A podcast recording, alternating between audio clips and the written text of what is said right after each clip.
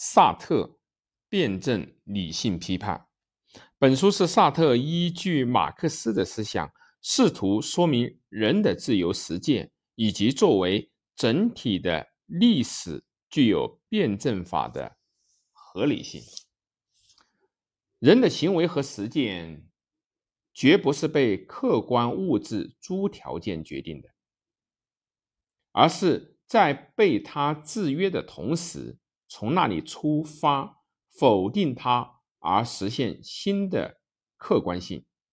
这种实践筹抛主体的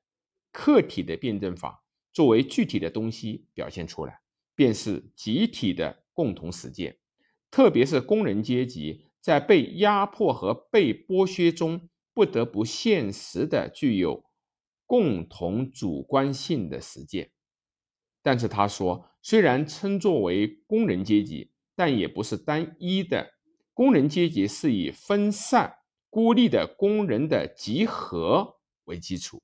在特定历史状况中所产生的，由具有领导和服从的相互性的无差别之同等者组成火热的斗争集团、融合集团，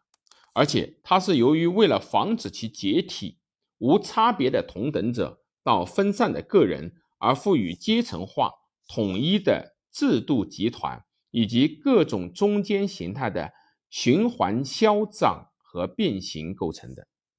萨特在论述了这些辩证结构和运动以后说：“关于工人同资本家的阶级力量对比关系和阶级斗争的展望，